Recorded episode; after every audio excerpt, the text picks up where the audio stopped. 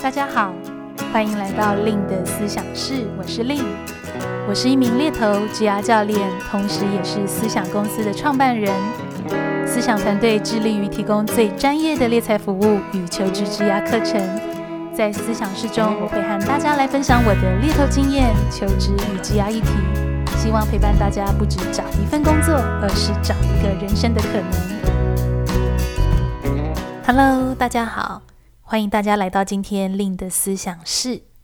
今天这集的思想室呢，我想要来跟大家聊一聊，要不要考公务员呢？不晓得大家在求学的过程啊，或者是说你现在已经出社会工作，然后可能有没有跟一些朋友或同事讨论过这样的一个问题？但我想这应该都是曾经很多人有过的话题。那不外乎呢，通常这样的一个话题都会围绕着是说，诶，那是不是我去考公职就比较有机会，让我可以稳定的啊、在某一个环境里面不怕失业啊，或者是享有不错的薪资福利呢？大概有蛮多人都是会建立在这样的一个印象，而开始思考公务员这个角色的一个可能性。甚至呢，像我自己在办公室啊，最近也常常跟我们的同事就讨论到说，诶。身旁的朋友们听说有很多都跑去当公务员了，这样子的一个谈话内容。那回归到今天会想要做这集的一个 podcast 啊，我想不管是我自己个人生活，或者在实务上，我在做职涯咨询的时候，也会有很多的客户问到我，那公务员可不可以是一个职涯的好选项？因此呢，今天就想要在线上来跟听友们聊聊我自己对于公务员啊的这个角色的一些个人看法。那回归到我怎么看公务员呢？其实我会认为。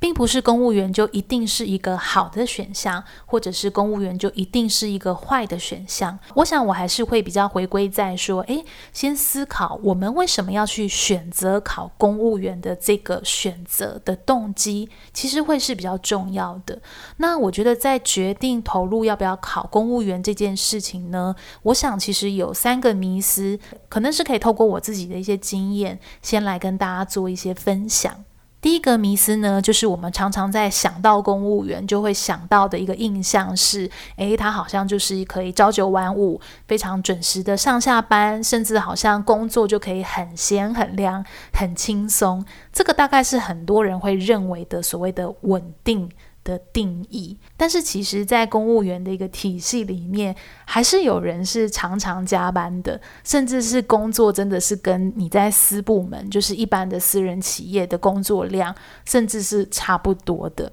像我记得我自己以前的第一份工作啊，其实就是在公务员体系里面服务，真的也会很常看到经办们，就是诶，真的在案子赶的时候，他必须要常常的去做加班，赶快把案子赶完。所以公务员就直接等于可以准时上下班。其实我认为它不是这么直接或绝对就成立的，甚至是呢，其实公务员它也是一个工作场所嘛。那你成为了公部门，你其实一样会像在私人企业一样。你可能会被分发到某一个部门、某一个单位，每一个部门跟单位其实也会有一些他的这种年资跟辈分的一些潜规则。那像我就曾经有一个我的啊、同学，他去考了公务员，然后我在有一次跟他见面的时候，我就说他最近怎么看起来这么的累，然后他就突然跟我分享到说，诶，其实他现在的工作量真的非常大，因为他刚好进去的那个单位，那个单位的文化呢，其实就是蛮多的同事都是。在这个单位服务非常久，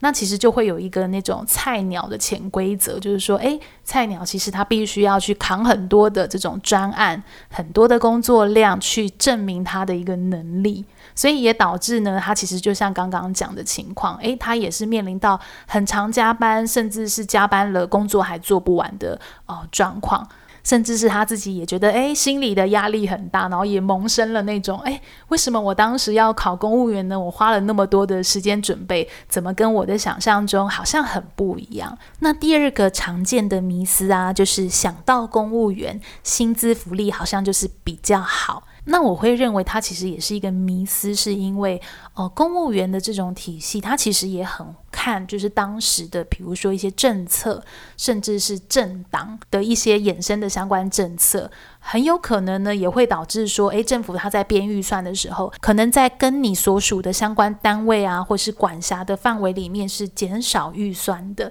那这个对于从事公务员的影响，很有可能叫做：诶，你的福利就不像以前好，或者是你的年终就减少了。那回归到像刚刚跟大家分享，那回归到我刚刚跟大家分享，我的第一份工作其实在公务员的体系服务嘛。那我记得有一次啊，其实就是我离开了那个单位，然后大概是五六年后，诶，我回去就是刚好经过这个办公室，我就回去看一下前同事，诶，就发现怎么大家就面有菜色，然后其实他们就分享到说啊，刚好因为。这一两年，政府就改变政策，所以对于他们这个呃单位，其实就减少了所谓年终的这个月份数。所以会想要这样子跟大家分享这个经验是，其实公务员薪资福利就真的一定比较好，或者是政府就一定可以给你不会变的薪资福利。其实我会说这样的一个想法，就会有一点偏离现实了。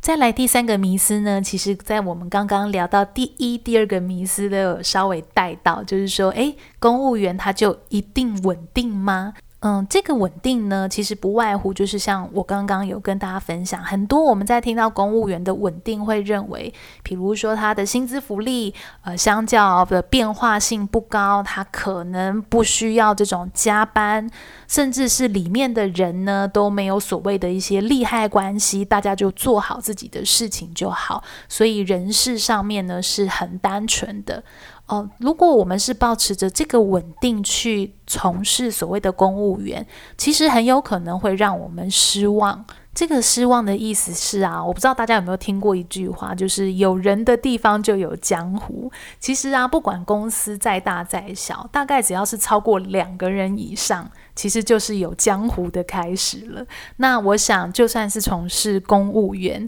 啊，它其实也是这样的一个概念，就是每一个人事单位、每一个部门，甚至是每一个局处等等的，都一定会有它不同的一个文化。甚至是不同的潜规则暗藏在其中，那这个其实也会很影响在所谓你要在公部门体系的升迁发展。很多人可能会觉得，诶，公务员可能他的升迁就相较就是非常的有规矩的，但是我会说，升迁其实它就是牵扯到人的这种运作，所以即便是有规则，可能也不代表就是说它一定就是所谓公平的这个部分，甚至是啊，在公务员的有一些。部门的体系里面，即使你当了带人主管，你很有可能领的薪水，也许也是跟一般的没有带人的这种呃资深职等的同事，其实拿的薪水是差不多的。那也就导致啊，在公务员的体系里面，也会有那种人士，我就是不希望当主管，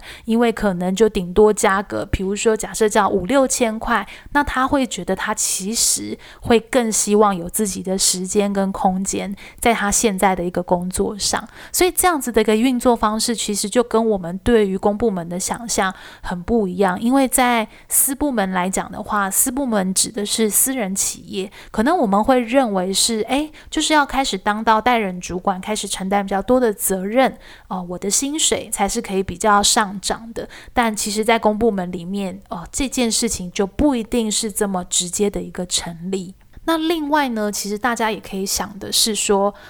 公务员就一定不会失业吗？其实我会认为，只要我们的工作是由别人创造，它一定都还是会存在所谓的风险。所以公务员他其实也是一种，诶，他的工作是被比如说政府来创造，那一样的，其实这样的一个主导性都不是在我们的一个手里。所以回归到想要先跟大家分享这个以上三点是。当我们可以用一个比较客观的角度去审视我们自己对于公务员的一个期待，会比较容易帮助我们去辨别说，诶，对，如果我对于这个期待是非常符合现实跟心理准备的，那我要不要依然投入这半年、一年甚至两年去准备公务员考试，去把我往后的职涯投入在公部门里面去做发展呢？像我最近啊，在做猎头的时候，也跟我的一个候选人在聊天。那我的候选人呢，他其实蛮早就开始投入在所谓的公部门，就公务员的一个体系。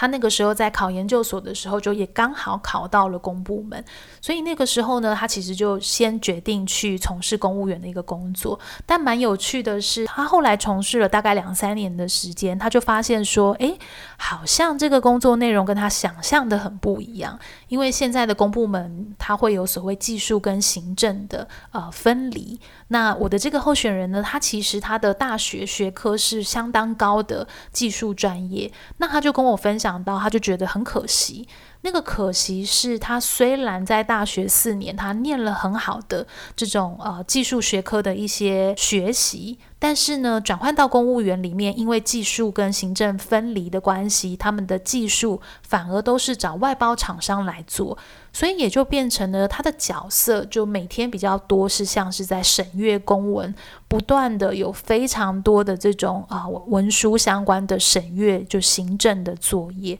那其实他就在思考，说那接下来的职涯如果都这样子过。对他是好的吗？他能不能够去累积所谓的一个专业能力呢？那他自己最后的决定是他还是决定想要回去、呃，把他的研究所念完，然后呃找一份是可以运用他专业，就是技术专业的实务工作，去累积他的实务经验跟他的技能。因为在他自己历练这两三年的公务员的过程里面，他确实发现了，对于他来说呢，安全感可能比较像是说他握在手上的这种专业能力跟实务经验。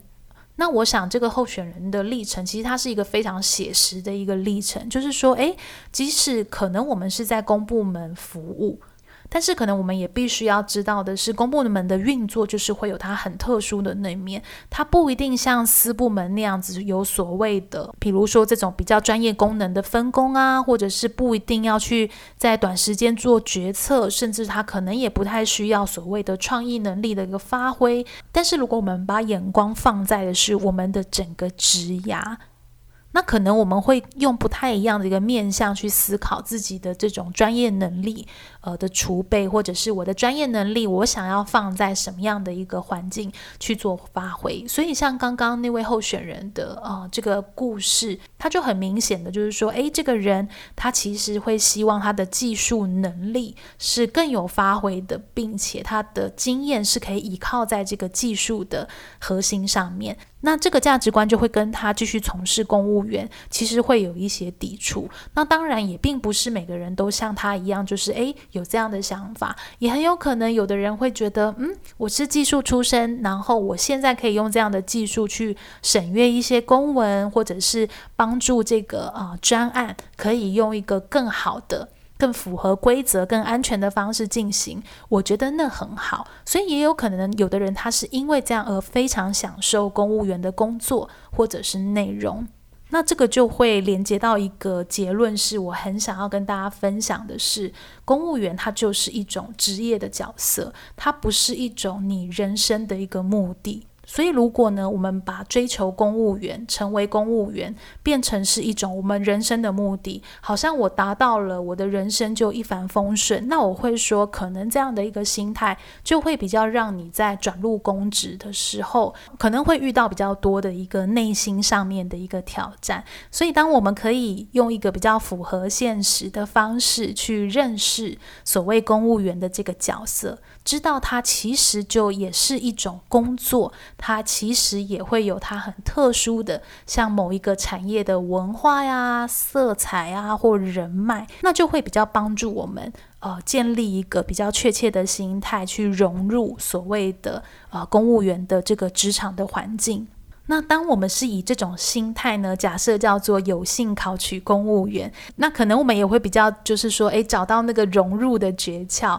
然后拿捏好，就是怎么样去透过我熟悉的这个工作去做好的工作，做到比如说做到工作都不出包啊，甚至是我可以跟啊、呃、相关单位的人等都打好交道。那听友们不知道有没有发现，其实这些原则就跟我们在私部门工作那个心态，我认为它其实没有太大的一个差异。那往往呢，我也会看过有一些候选人，他真的在公部门就是历练了八年、十年，他后来还是很成功的转换到私部门啊、呃、去做服务。那这个就会回归到的是我们怎么样让自己有选择。而不是把我们的期待依靠在哦一个角色上面，甚至是把这个角色误认成是我们对于人生的一种目的或者是一种追求。所以不晓得现在在听这集的听友们，诶，你现在有没有在考虑考公务员呢？那我觉得我们也真的可以不妨问自己，就是说，那我们对于公务员的想象，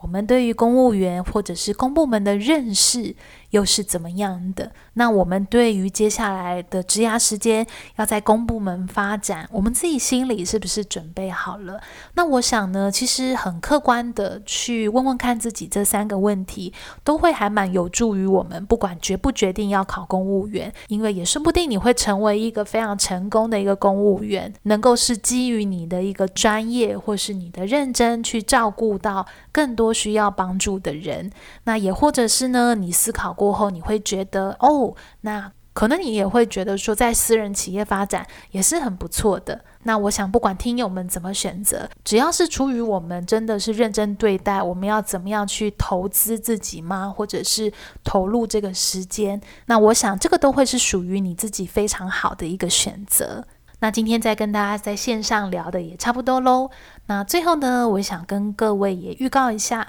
呃，接下来我的一些个人行程。那在今年度呢，即将会有一场我亲自带领的呃优势工作坊。那这个优势工作坊呢，是结合了一个专业的国际级的评测优势工具，叫做盖洛普优势，会融合我自己从事猎头跟教练，对于这种个人发展还有工作机会选择的一些实务经验，带入到这个工作坊里面。所以我想呢，这期的工作坊应该也会蛮适合，如果你正在思考明年度的所谓的一个年度转职，或者呢，你就是想要梳理一下自己从踏入职场以来。的一些专业上的个人定位，我想这个工作坊呢，就会蛮适合这样的一个伙伴做加入。同时呢，我的呃第一支线上课程就是跟好好平台合作的资深猎头的履历面试全攻略呢，也已经在好好开课了。那如果呢，你正在整理你的履历，或者是在做面试准备的话呢，相信这门课程呢，应该可以给你一些蛮及时的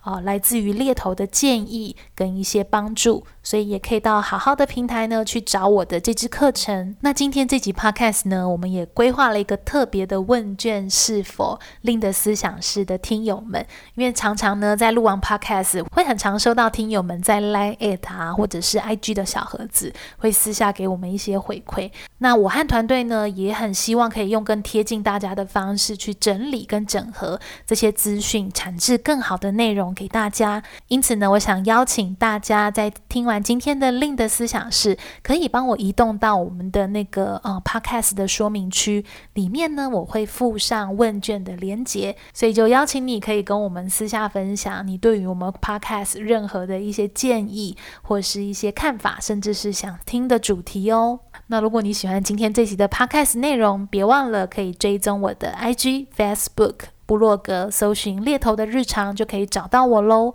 那如果对于课程啊一对一咨询有任何的问题，也可以加入我的 linet 官方账号小老鼠 L Y N N C A R E E R S，就可以找到我们喽。那就和大家下集再见喽，拜拜。